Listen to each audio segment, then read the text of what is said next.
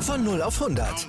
Aral feiert 100 Jahre mit über 100.000 Gewinnen. Zum Beispiel ein Jahr frei tanken. Jetzt ein Dankeschön, rubbellos zu jedem Einkauf. Alle Infos auf aral.de.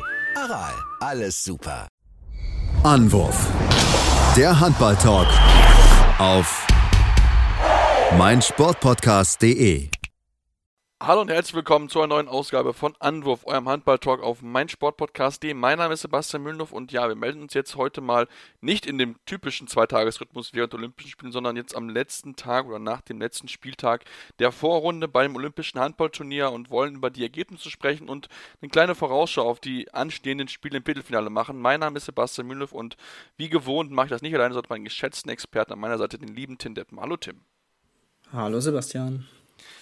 Ja, Tim, lass uns auch heute wieder mit den Frauen beginnen. Das Frauenturnier war heute am Montag genau das Thema, was ja, uns beschäftigt hat im Endeffekt. Ähm, und uns mit den Spielen beschäftigen. Lass uns den äh, Blick in die Gruppe A werfen. Und ähm, ja, da gab es ja ähm, einige Spiele, die angestanden sind. Und da müssen wir dazu sagen, dass es die Republik von Südkorea es geschafft hat, als Vierter einzuziehen äh, ja, in, das, in, in, die, in das Viertelfinale, dank eines 31 zu 31 gegen Angola. Also da, der eine Punkt hat dort gereicht, um ja, Angola nicht aneinander, an, an sich vorbeiziehen zu lassen. Genau, dadurch äh, griff nicht der direkte Vergleich, weil der natürlich dann ausgeglichen war in, äh, in diesem Fall, sondern das Torverhältnis und da war, waren die Südkoreanerinnen mit acht Toren besser aufgestellt. Von daher, äh, ja, knappes Ding. Kurz vor Schluss lagen sie noch mit zwei Toren hinten. Also es sah echt äh, nicht schlecht aus für Angola, aber am Ende haben sie es dann doch noch umgebogen und äh, sich den letzten Platz in diesem Viertelfinale gesichert in der Gruppe. Und ja, das ist eigentlich im Endeffekt auch so gelaufen, wie wir uns das ja vorher auch gedacht hatten, dass eben Korea, Angola und Japan um eben diesen letzten Platz äh, im Viertelfinale aus dieser Gruppe kämpfen werden. Und ja, dass es am Ende so spannend wird, war natürlich auch dem geschuldet, dass sie irgendwie auch gegenseitig sich die Punkte weggenommen haben. Ähm, von daher war das auf jeden Fall schon, schon sehr gut auch anzusehen. Und ja, wenn man dann am Ende wirklich bis zur letzten Sekunde so einen Fight hat um den Einzug in die K.O.-Runde, ist das natürlich immer eine sehr schöne Sache. Mhm, auf jeden Fall, also da war fand ich das spannende Spiel, war nicht das schönste Spiel, beide Teams jeweils mit 18 Turnover, also doch durchaus ein fehlerfälliges, äh, fehleranfälliges Spiel, wobei man natürlich auch sagen muss, beide Teams werden noch 31 Tore, also so ist jetzt auch nicht, haben wirklich auch beide gut Wurfquoten, beide 65% oder mehr, das ist dann schon wirklich, ja, ein Duell auf Augenhöhe im Endeffekt gewesen, natürlich schade für Angola hier das nicht zu schaffen, in die nächste Runde einzuziehen, aber Glückwunsch natürlich an Südkorea, den letzten Platz in der Gruppe belegte dann entsprechend, ja, Japan, die ja, im letzten Spiel des Tages ziemlich unter die Räder gekommen sind. 37 zu 25 haben sie gegen Norwegen verloren, die ja keine Zweifel von Anfang an haben aufkommen lassen, wer das Spiel gewinnen wollte, denn sie wollten sich natürlich auch den Gruppensieg sichern, was sie mit dem Sieg äh, auch geschafft haben. Ja, und sie gehen unbeschadet durch diese Gruppe mit fünf Siegen, konnten ja zuvor, vorgestern, gegen die Niederländerin auch gewinnen. Ähm, das war ja, ja das Spiel, worauf natürlich alle geguckt haben im Vorfeld in dieser Gruppe. Und ähm, auch da wurde es zwar knapp, haben am Ende mit 29 zu 27 gewonnen, aber man hat schon gesehen, die Mannschaft ist auf jeden Fall zu Recht ein Medaillenkandidat und auch einer der Top-Favoriten auf den Olympiasieg. Und man muss auch sagen, dass sie vor allem in der Anfangsphase nur das Nötigste gemacht haben, lagen dann äh, zwar nach 10 Minuten schon mit drei Toren vorn, haben die Japanerinnen dann wieder ein bisschen rankommen lassen. Aber dann, als es ein bisschen knapper wurde, zumindest vom Ergebnis ähm, her, haben sie dann auch wieder direkt angezogen und sind dann ja immer mehr weggezogen vor der Pause dann auf fünf Tore und dann war das Ding auch entschieden zu ihrer äh, zu ihren Gunsten. Von daher konnten sie in dem Spiel jetzt auch noch mal ein bisschen Kräfte schon, was natürlich äh, mit Hinblick auf das Viertelfinale sehr sehr helfen kann und das konnten sie halt bis auf beim Spiel gegen die Niederlande eigentlich in jedem Spiel. Und das kann natürlich am Ende ein ordentliches Faustpfand werden, ähm, weil eben das Pensum natürlich unfassbar ist. Auch hier wieder nicht noch ein extra Pause, Ruhetag äh, vor dem Viertelfinale, sondern wirklich dieser Zweitagesrhythmus bleibt erstmal bestehen und von daher, ja, äh, ich glaube, können die Norwegerinnen damit sehr gut leben.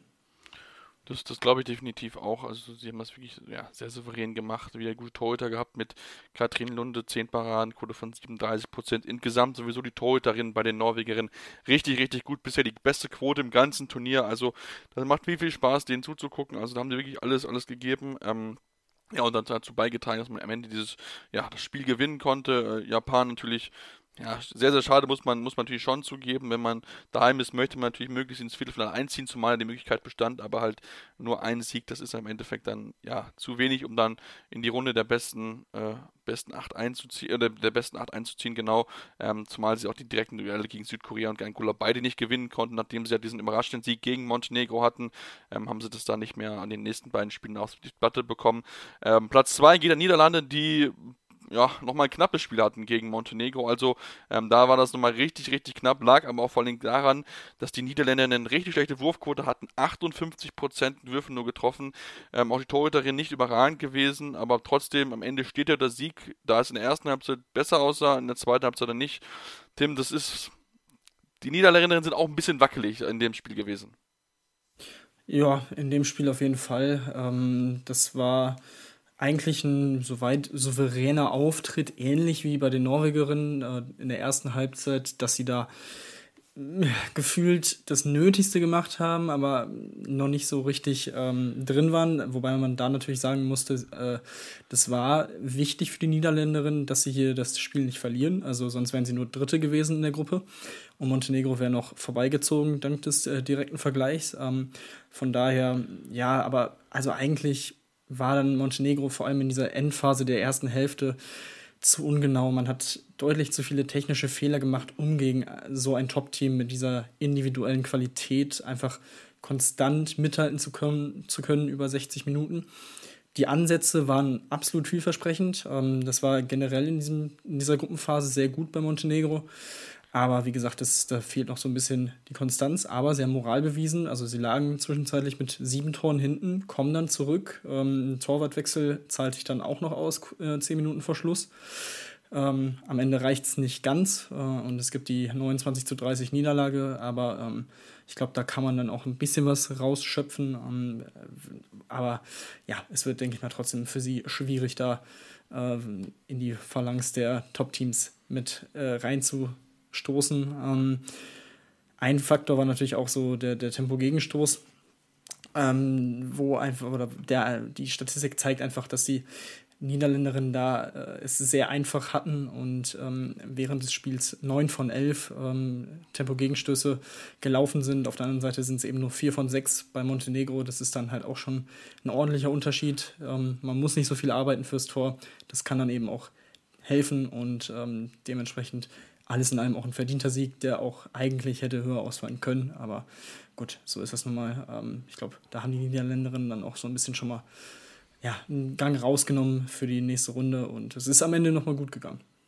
ja, am Ende nochmal durchgegangen. Wie gesagt, knapp war es, aber wenn du einfach 20 Turnover produzierst wie die Montenegrinerinnen, dann ist es einfach zu viel, um so eine Top-Mannschaft zu schlagen. Also sie hatten eine gute Torhüterin mit Marina Rajcic mit 13 Paradenquote von 35 Prozent, hat er echt ihr Bestmögliches getan. Auch insgesamt die Wurfquote war eigentlich voll in Ordnung, aber man hat einfach zu viele Fehler gemacht, um dieses Spiel wirklich, ja, dann noch drehen zu können, von Anfang an spannend halten zu können, denn sie waren ja eigentlich relativ gut reingekommen, aber wie gesagt, am Ende hat es dann nicht gereicht, somit ziehen sie als Dritte weiter in die nächste Runde und damit damit lasst uns den Blick werfen, Tim, auf die ja, spannende Gruppe B. Wir hatten das ja auch schon angekündigt, dass das wirklich eine Todesgruppe sein könnte. Und ähm, ja, bisschen Ver Veränderung hat es noch schon noch gegeben, denn wer hätte es gedacht, die, Russin, die russische Mannschaft hat es geschafft, sich auf Platz 2 noch nach vorne zu schieben, nachdem sie ja eigentlich kurz vor dem Ausstanden, haben sie sich mit zwei Siegen jetzt am heutigen Montag mit dem 34 zu 31 gegen Spanien den zweiten Platz sichern können und da nochmal bewiesen, okay, ähm, sie haben es wieder geschafft. Also glaube ich, die Niederlage gegen Schweden war so ein bisschen so ein Wachrüttler, glaube ich, für die Mannschaft gewesen.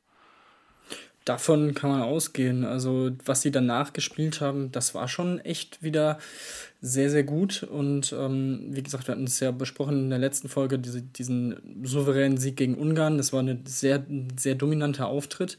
Danach gegen Frankreich mit einem Tor gewonnen, in einem sehr, sehr engen Spiel. Ähm, ja, wo beide Teams absolut auf dem gleichen Niveau war und es war wirklich auch wieder ein Top-Spiel.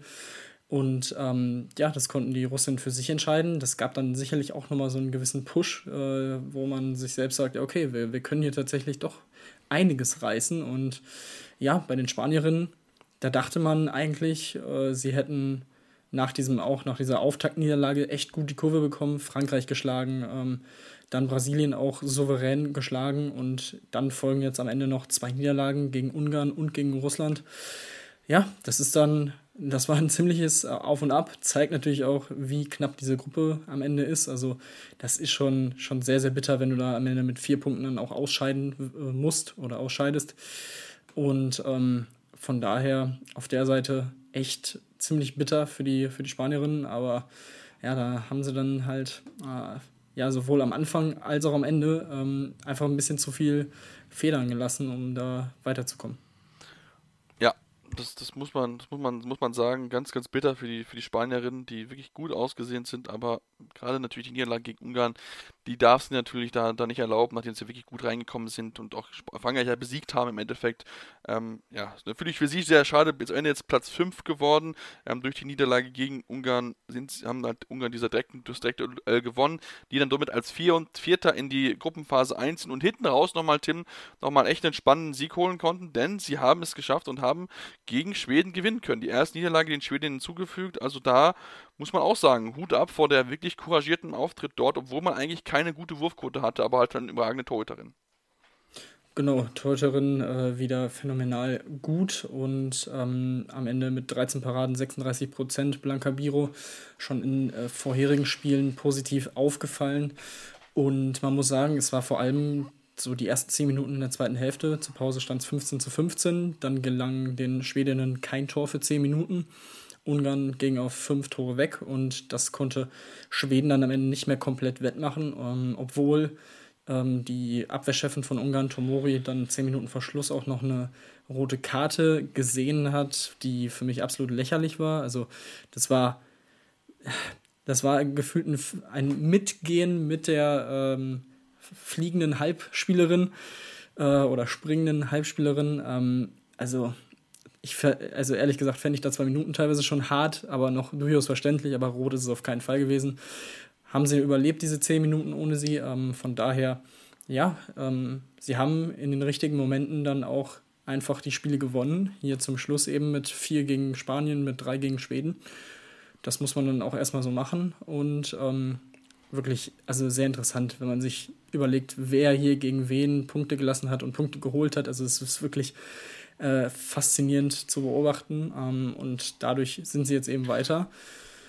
Und ja, das ist schon, schon ein Bild, wenn man sich so die ersten beiden Spieltage anguckt, hätte ich nicht unbedingt mitgerechnet, dass es am Ende so aussieht. Schweden als Gruppensieger, okay. Aber dahinter, also sehr, sehr interessant und wirklich, ja, die beste Gruppe gefühlt, äh, die wir hatten äh, in, auf beiden oder in beiden Turnieren, finde ich. Äh, das hat echt sehr, sehr viel Spaß gemacht. Mhm. Ja, da bin ich absolut bei dir. Also mir hat die Gruppe auch sehr, sehr viel Spaß gemacht. Wie gesagt, ähm, es war nicht unbedingt absehbar, ja, wer am Ende wer, welcher Position landen wird. Natürlich, klar, die Schweden haben sich sehr, sehr gut präsentiert, aber dass die Ende, am Ende die Gruppe so ausgeht, wie sie ausgeht, das ist schon wirklich sehr, sehr überraschend. Am schade fand ist für die Brasilianerinnen, die gut angefangen haben, aber am Ende Sechste geworden sind, haben das letzte Spiel nochmal verloren gegen Frankreich, klar mit 29 zu 22. Und ähm, ja, da müssen wir einfach sagen, bei den Brasilianerinnen, ähm, ja, da ist einmal das Problem, dass die Torhüterinnen nicht gut gewesen sind, nur 17 Prozent, auch die Wurfquote von 47 Prozent. Das ist einfach zu wenig, um dann wirklich dann in die Gruppe, ins Viertelfinale einzuziehen. Ja, vor allem, ja, wie gesagt, sie mussten da unbedingt punkten, irgendwie im besten Fall noch gewinnen, um dann eine gute Chance zu haben. Aber ähm, ja, irgendwie haben sie das ganze Potenzial, was sie in den ersten beiden Spielen auch gezeigt haben, nicht mehr ganz so auf die Platte bekommen in den letzten drei Spielen. Ähm, Bruna de Paula ist da, glaube ich, auch ein perfektes Beispiel. Also alles in allem hat sie teilweise wirklich überragenden Handball gespielt, aber hat halt auch wirklich schwächere Phasen in diesen Spielen. Jetzt auch 4 von 11, nur 36 Prozent aus dem Feld. Fünf Turnover, das ist dann halt auch deutlich zu viel. Ähm, von daher ist es auf jeden Fall sehr bitter. Auch hier finde ich, trotz alledem haben sie wirklich, äh, wie gesagt, teilweise sehr guten Handball gespielt, ein gutes Turnier gespielt. Ähm, ist dann halt bitter, wenn man in so eine ja, Todesgruppe am Ende kommt. Ähm, dass es da schwer werden würde.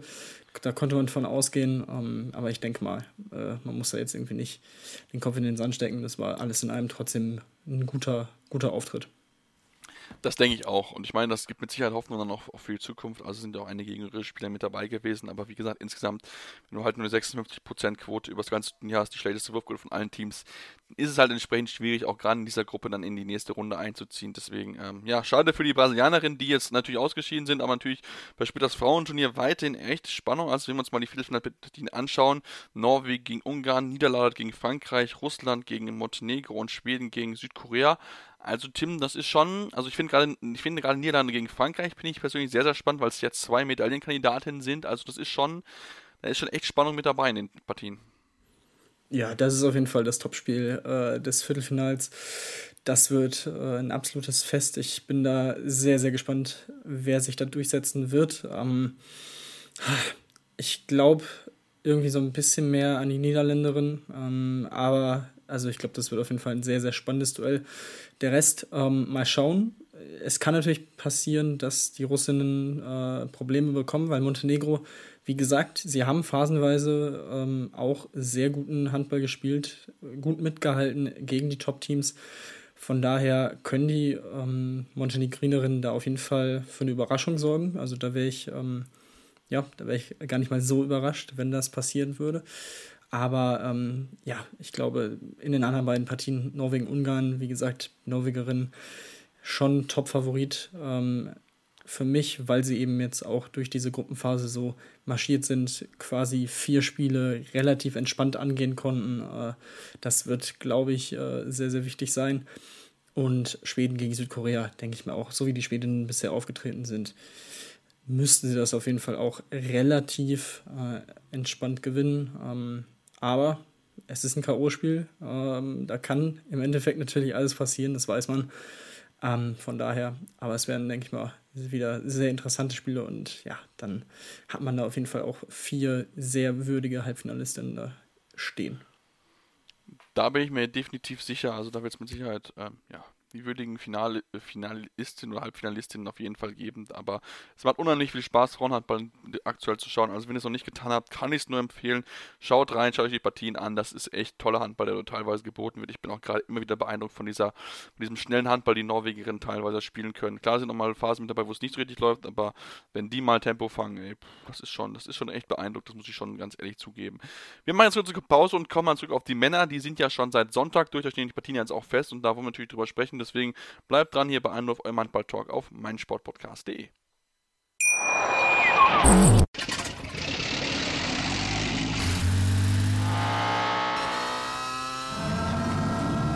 Von 0 auf 100. Aral feiert 100 Jahre mit über 100.000 Gewinnen. Zum Beispiel ein Jahr frei tanken. Jetzt ein Dankeschön, rubbellos zu jedem Einkauf. Alle Infos auf aral.de. Aral, alles super.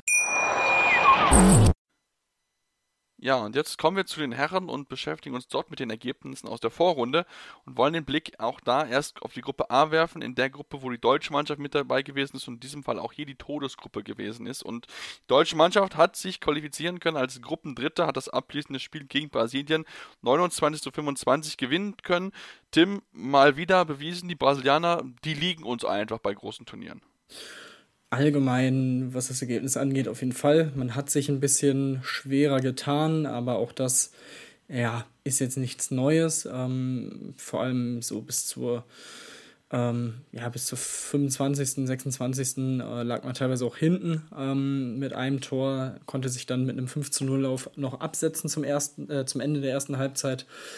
Aber trotzdem in der ersten Halbzeit war mir das auch ein bisschen zu viel Individualistenhandball. Ähm, da war nicht so viel herausgespielte Sachen. Das war nicht wirklich das Gelbe vom Ei, muss ich sagen. Das hat mir nicht wirklich gefallen. Ähm, aber das wurde dann schon ein bisschen besser in der zweiten Hälfte. Ähm, Juri Knorr hat sehr, sehr gut gespielt, das Spiel an sich gerissen, das äh, einige Tore im 1 gegen 1 oder nach 1 gegen 1 Situationen erzielen können. Ähm, sehr, sehr gut. Ähm, positiv hervorheben, schon ein bisschen äh, in die Kritik bei uns geraten. Kai Hefner hat äh, endlich mal gezeigt, was er drauf kann, äh, drauf hat und dass er es vor allem noch drauf hat.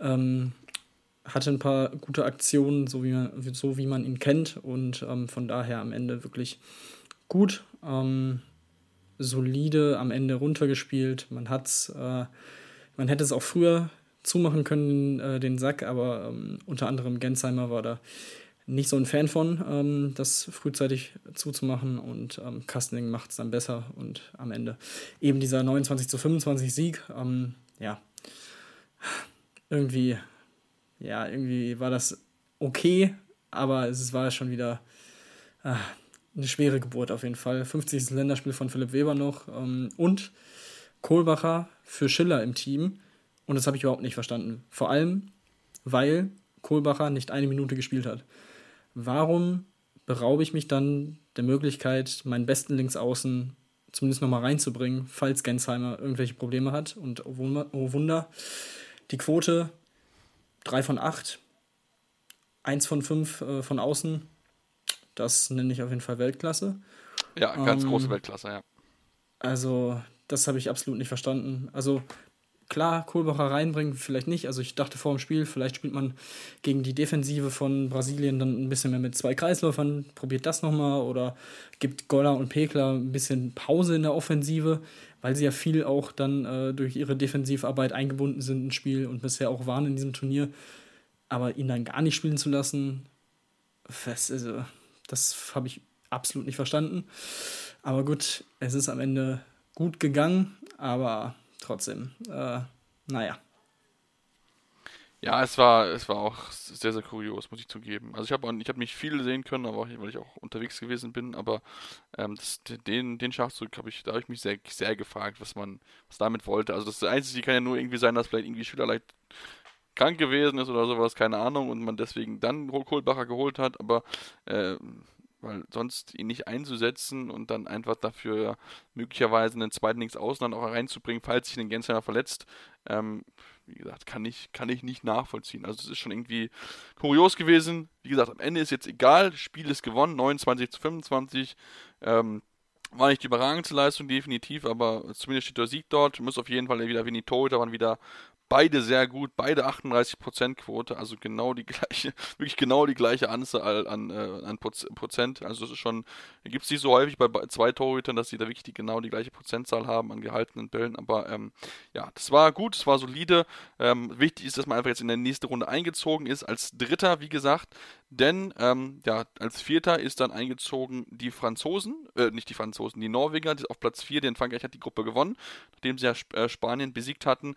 Und ähm, aber Tim, wir müssen noch ein bisschen sprechen über das norwegische Spiel, denn sie haben ja gegen Frankreich gewonnen, 32 zu 29.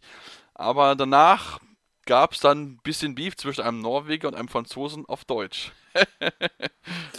Ja, das war, das war tatsächlich sehr kurios. Äh, in der Mixed Zone war Nikola Karabatic dann beim Interview und ähm, Börge Lund kam dann noch so vorbei, der im Trainerteam der Norweger ist. Und äh, Nikola Karabatic hat ihn dann mal äh, nett gefragt, was denn die letzte Timeout sollte. So knapp äh, irgendwie 20 Sekunden vor Schluss bei zwei Tore Vorsprung für Norwegen. Das äh, sei aus Sicht des Franzosen eine Verarschung gewesen. Ja, gut, weiß ich nicht, äh, ob ich da unbedingt zustimmen würde. Ich meine, für die Norweger ging es ja schon darum, äh, dieses Spiel zu gewinnen, weil damit haben sie die deutsche Mannschaft nochmal unter Druck gesetzt, weil äh, wenn Deutschland da verloren hätte, wären sie raus gewesen und hätten sich eben nicht als Dritter qualifizieren können.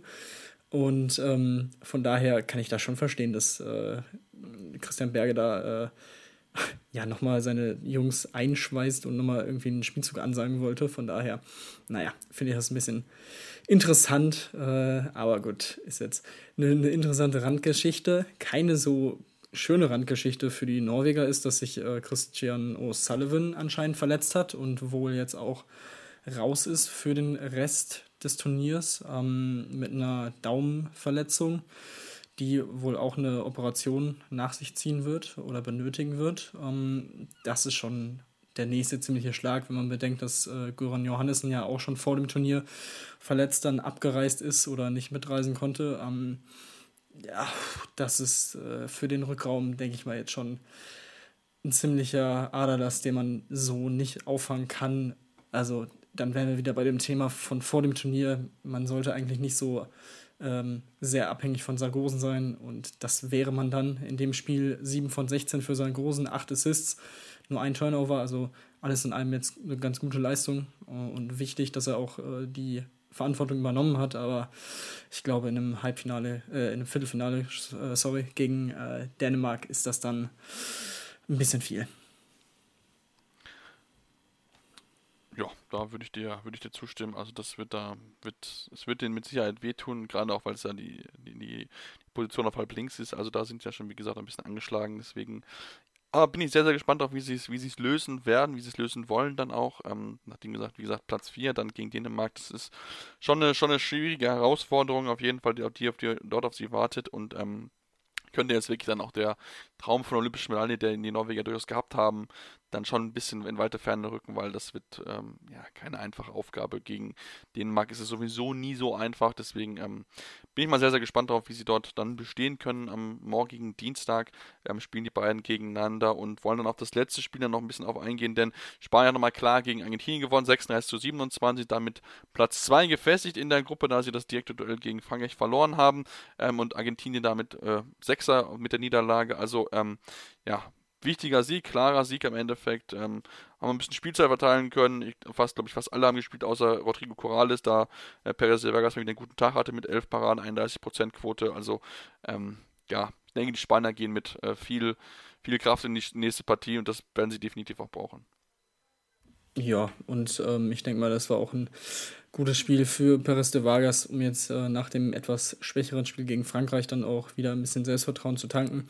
Ich glaube nicht, dass es unbedingt nötig hat. Ähm, dafür ist er einfach auch ein absoluter Weltklasse-Keeper, aber ähm, ich denke mal, schlecht wird es ihm nicht tun. Ähm, und ansonsten, ja, wie du gesagt hast, man konnte schön koordinieren, dass jeder nochmal ein bisschen sich einspielen konnte, ein bisschen für positive Erlebnisse sorgen. Und ähm, ja, trotzdem weiterhin ein guter, guter Kandidat für die, für die nächsten Runden und äh, einfach ja, eine unheimlich abgezockte Mannschaft. Auf die ja, sollte man auf jeden Fall achten in den nächsten oder im nächsten Spiel erstmal. Ja, da bin ich, bin ich definitiv bei dir, da stimme ich dir, stimme ich dir auf jeden Fall zu. Ähm, und ich bin da, bin da sehr, sehr gespannt drauf und wollen jetzt mal auf die, auf die Gruppe B dann zu sprechen kommen, denn auf die Gruppe, da kommen ja die Gegner entsprechend her. Und ich habe es schon gesagt, Dänemark ist Gruppenerster dort in der Gruppe, haben die Gruppe gewinnen können, aber, denn das dürfen wir nicht außer Acht lassen, das letzte Spiel in der Gruppenphase haben sie verloren mit 30 zu 33 gegen Schweden. Also da haben die Schweden, nachdem sie durchaus vorher ein bisschen gewackelt hatten, auch ja gegen Ägypten verloren haben mit, äh, zwei, mit fünf Toren, ähm, nochmal wieder bewiesen, okay, man muss sie immer noch auf dem Auge behalten. Auch wenn sie da mal einen schlechten Tag erwischen, ähm, können sie auch gegen den vielleicht Top-Favoriten auf jeden Fall und ihn sogar besiegen. Ja, und ähm, das war auch wirklich eine, eine gute Leistung, phasenweise eine überragende Leistung der Schweden. Von vornherein war das eigentlich ein temporeiches äh, Spiel, ein offenes Visier eigentlich, äh, also 5 zu 6 nach 10 Minuten zum Beispiel. Und ähm, ja, die Konstellation war so, Dänemark ist eigentlich schon sicher Gruppensieger gewesen. Sie hätten äh, irgendwie mit sechs Toren oder mehr verlieren müssen ähm, um noch auf Platz 3 abzurutschen. Dann wären die Schweden Gruppensieger gewesen. Ähm, nach 27 Minuten sah es auch kurz so aus, als hätten die Dänen vergessen, dass diese Konstellation besteht, weil da stand es 10 zu 16. Und ähm, ja, danach hat man sich dann nochmal ein bisschen gefangen und hat dann eben dieses Spiel mit drei Toren verloren. Ähm, ja, ich weiß nicht, kann man, glaube ich, aus dänischer Sicht jetzt nicht zu viel ziehen. Sie hatten dazu eigentlich auch keine Torhüterleistung. Äh, fünf Paraden 21 Prozent für Landin, zwei Paraden 14 Prozent für Möller. Also da hatte man auch wenig Zugriff in der Defensive. Auf der anderen Seite Palika 10 Paraden 33 Prozent, Agefors 6 Paraden 38 Prozent. Also das war auch wirklich gut von den Schweden. Ähm, und von daher, ja, ich denke mal, gut für sie auch nochmal ein bisschen ähm, Spielzeit auch variabel verteilt zu haben. Äh, das, das konnten sie auch machen. Da haben auch eigentlich alle, bis auf Oskar Sonnefeld, die auf dem Spielberichtsbogen standen, gespielt.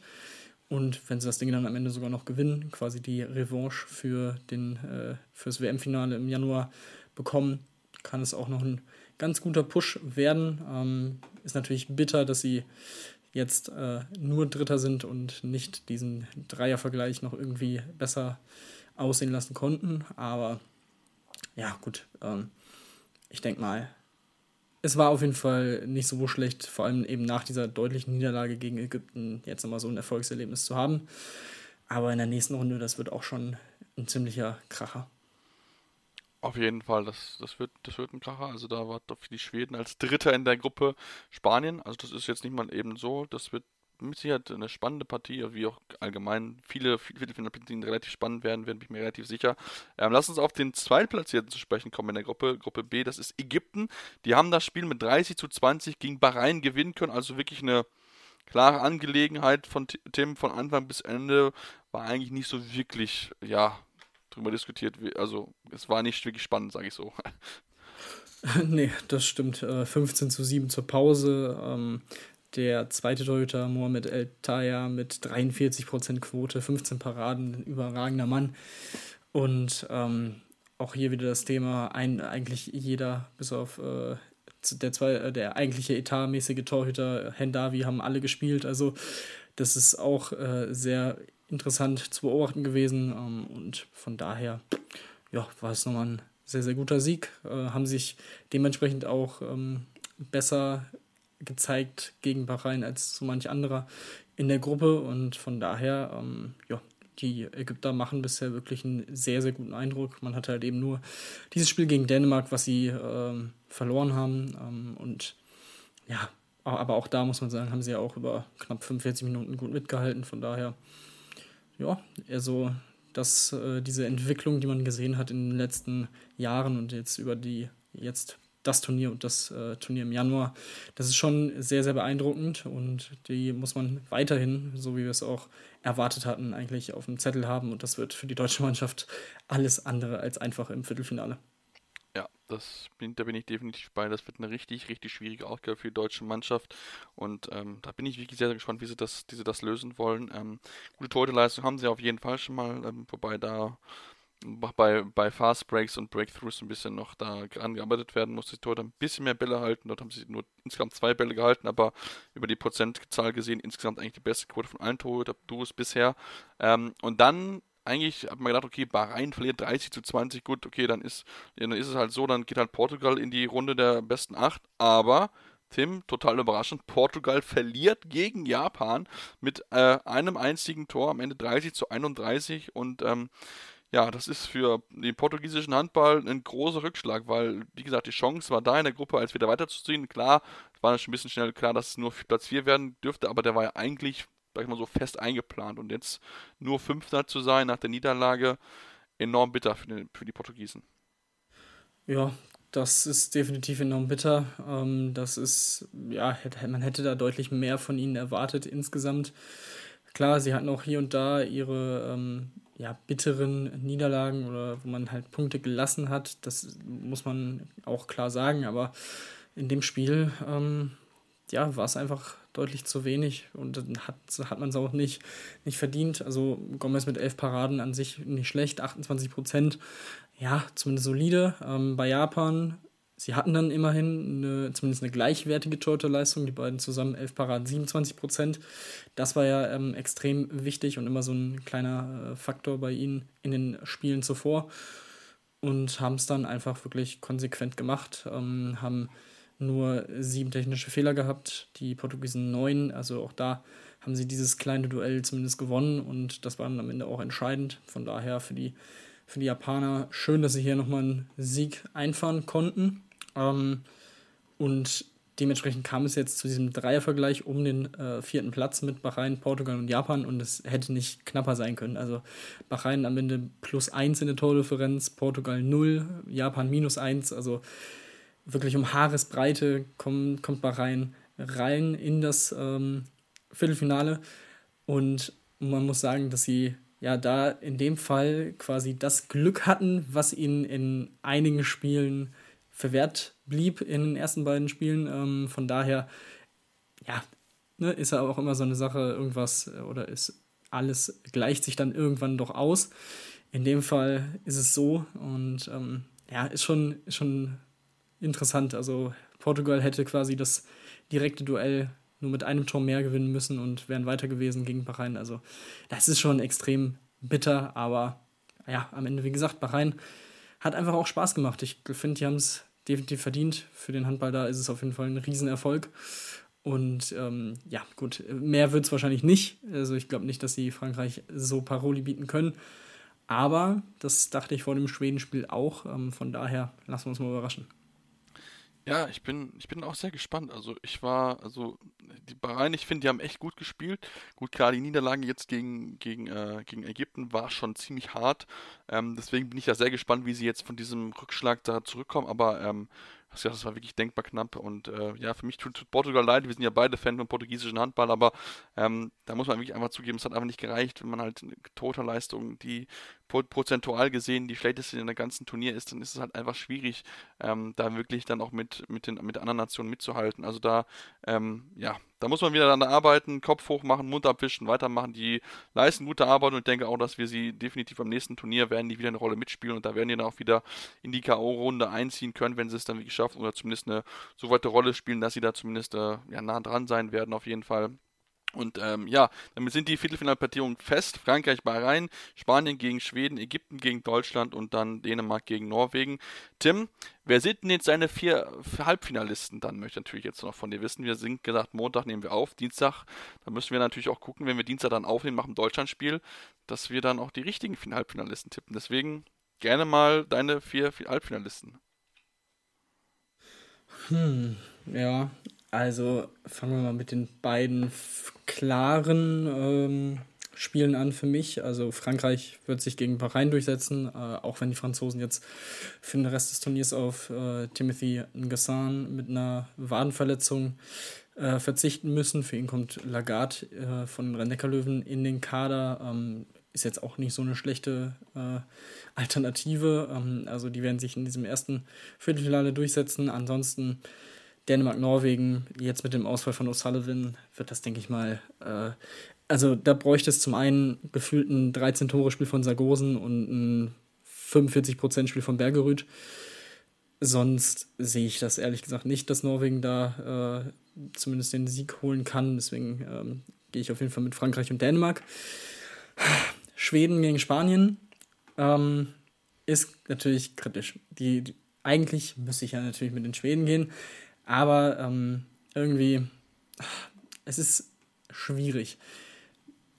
Ich glaube eher an die Spanier, aber äh, natürlich auch noch eine sehr interessante ähm, Statistik. Schweden und Spanien äh, dreimal gegeneinander angetreten bei Olympischen Spielen. Dreimal hat Schweden gewonnen. So, also, hm, vielleicht äh, wird es äh, das vierte Mal das Glück für die Spanier bringen. Ich glaube, ja, ich glaube, die Spanier machen es. Dafür sind sie irgendwie zu abgezockt und die Schweden so ein bisschen zu inkonstant in der Leistung. Ähm, und Deutschland, Ägypten. Puh. Ah. Also es wird auf jeden Fall, also ich kann mir vorstellen, dass es ein enges Spiel wird. Das glaube ich. Ich glaube, die Torhüter, also Bitter und Wolf, werden da auf jeden Fall wieder gut abliefern. Aber ähm, ich befürchte irgendwie, dass die Ägypter das, äh, einfach ein bisschen gefestigter sind ähm, und dann das Spiel gewinnen werden. Also dann Frankreich, Ägypten, Spanien und Dänemark. Okay, gut. Ähm, also ich bin auch, ich bin Frankreich, Dänemark bin ich definitiv beide. Ich denke, dass die beiden bisher die gefestigten Teams insgesamt. Und äh, ja, gute Frage. Also ich glaube, ich gefühlt würde ich die Spanier sagen, weil sie gerade diese knappen Duellen echt, echt gut gewinnen können. Klar, gegen Frankreich hat es nicht gereicht, aber ähm, auch wenn ich, ich bin auch großer Fan vom schwedischen Handball, aber die alt abgezockten Spanier darfst halt nie aus der, aus der Augen lassen. Das ist halt immer das Problem. Deswegen gehe ich dann mit Spanien und ich gehe auch mit Deutschland. Also ich glaube, die deutschen Torhüter sind echt gut. Ähm, jetzt muss man mal gucken, klar, Tobi Reichmann ist jetzt, glaube ich, abgereist. Ohne Einsatz ist jetzt nicht so schlimm oder so, aber wenn, wenn Marcel Schiller fit ist, würde ich sagen, gewinnen wir das Ding. Wenn nicht, wird es ein bisschen schwieriger, glaube ich, weil dann, wenn wir dann können wir die Außenposition, wenn äh, wieder, wenn Uwe gestern wieder so einen schlechten Tag erwischt wie jetzt äh, im letzten Spiel gegen Brasilien, dann wird es äh, enorm schwierig. Aber ähm, doch, ich sag Deutschland, Sp Deutschland, Spanien, Frankreich und Dänemark. Das sind meine, meine vier Tipps fürs Halbfinale. Und ähm, ihr dürft das gerne auch eure Tipps natürlich mitteilen bis ja, heute Abend irgendwann, bevor das erste Spiel irgendwann losgeht äh, in der Nacht. Und dann gibt es uns morgen wieder 13.45 Uhr Deutschland spielt und dann werden wir direkt im Anschluss natürlich die Aufnahme machen zu dem Spieltag, zu den vier Spielen und dann schauen wir mal, wer es am Ende schaffen wird, wer am Ende von uns recht haben wird. Am Ende hat wahrscheinlich kein einziger von uns recht, weil dann Bahrain und Norwegen weiterkommen, so ist es ja immer. Ähm, aber ich bin da sehr, sehr gespannt drauf. Ihr dürft uns natürlich auch gerne bis dahin folgen auf Twitter. Mein Handle ist seppmaster56, der von Tim ist tim-detman23. Aber auch ansonsten dürft ihr uns gerne Freunden empfehlen, Rezensionen bei iTunes da lassen, am liebsten natürlich 5 Sterne, auch gerne konstruktive Kritik, was können wir besser machen, woran können wir arbeiten. Und ähm, ja, dann hören wir uns dann nächst, ähm, Dienstag schon wieder hier. Also morgen bei Anwurf Eumann Talk auf meinsportpodcast.de.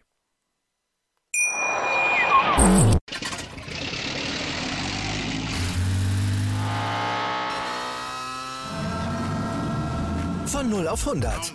Aral feiert 100 Jahre mit über 100.000 Gewinnen. Zum Beispiel ein Jahr frei tanken. Jetzt ein Dankeschön, rubbellos zu jedem Einkauf. Alle Infos auf aral.de. Aral, alles super. Ich habe mich natürlich schockverliebt, weil die war wirklich ganz, ganz klein. So begann die Mensch-Hund-Beziehung zwischen Christina und Tierschutzhund Frieda. Und wie es danach, nach dem ersten Moment der Verliebtheit, so weiterging und welche Klippen es danach zu umschiffen galt, das hört ihr in der neuen Ausgabe von Iswas Dog, dem Podcast für harmonische Mensch-Hund-Beziehungen. Iswas Dog? Mit Malte Asmus. Überall, wo es Podcasts gibt. Anwurf. Der Handball-Talk auf meinsportpodcast.de.